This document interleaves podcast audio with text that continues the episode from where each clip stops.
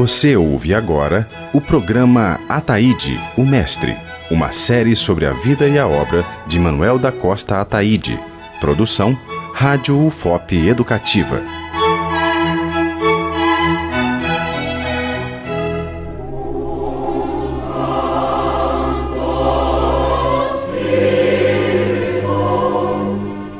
No terceiro episódio, apresentamos as principais obras produzidas e coordenadas pelo mestre Ataíde.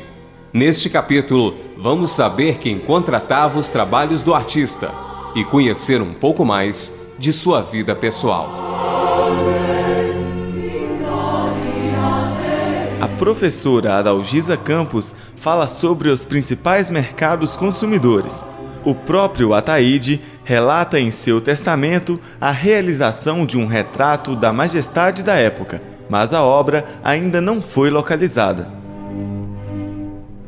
Quem pagava geralmente eram as irmandades, associações de leigos com a finalidade religiosa, né, com a finalidade de culto e de assistência mútua ou as ordens terceiras, ordens terceiras do Carmo, ordens terceiras de São Francisco.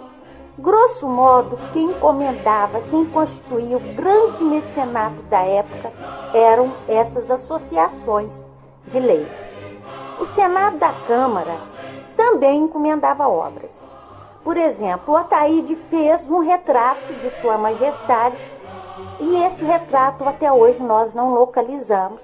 Ou seja, o Senado encomendava obras também, mas o grosso dessas obras eram encomendadas pelas Irmandades. Ataíde tinha forte ligação com as Irmandades e foi membro de dez confrarias, realizando trabalhos em cada uma delas. Alguns deles foram trocados por missas que seriam realizadas após sua morte, seguindo o costume da época como nos conta a museóloga Maria Brito. Ele participava não só de uma irmandade como a Igreja do Carmo, como ele também pertencia a outras irmandades. Ele pertencia à Irmandade de São Francisco, à Irmandade do Rosário dos Pretos e dos Pardos. Então, em cada, em cada obra dessa, em cada templo religioso, ele trabalhou. Muitas das vezes, até alguns trabalhos dele abnegados, sem nenhuma troca financeira, né? Algumas das vezes ele trocava, inclusive, trabalhos dele para missas futuras após a morte dele. E outras não, outras eles faziam contratos com a Irmandade, por exemplo, para dourar um altar mor, para fazer uma pintura de forro, isso dependendo da Irmandade. Mas ele sempre trabalhou para as Irmandades, não só porque ele pertencia às Irmandades, como ele veio de uma família religiosa.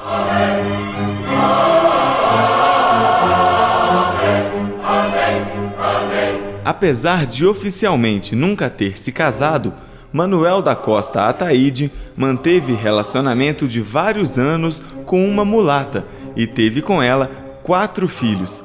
É o que nos conta a professora Adalgisa Campos.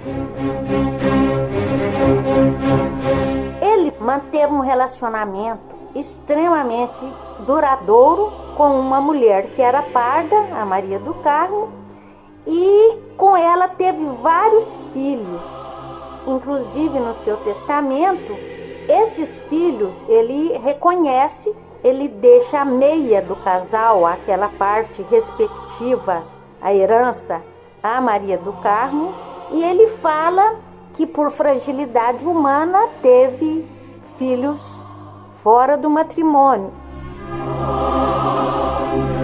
Algumas obras realizadas por Ataíde só foram pagas após a sua morte, sendo recebida por seus filhos, considerados seus herdeiros legítimos. Foi um dos artistas que mais viajou na época, fazendo com que sua obra fosse divulgada além de sua região e despertasse interesse e novas encomendas. Foi reconhecido e sempre teve bons contatos tinha toda aceitação social. Os filhos dele todos foram batizados na sede mariana, com excelentes padrinhos. Ou seja, ele teve um reconhecimento social na sua época, um reconhecimento artístico que levou aí a várias encomendas. No quinto e último capítulo, vamos contar algumas curiosidades da vida e falecimento do mestre.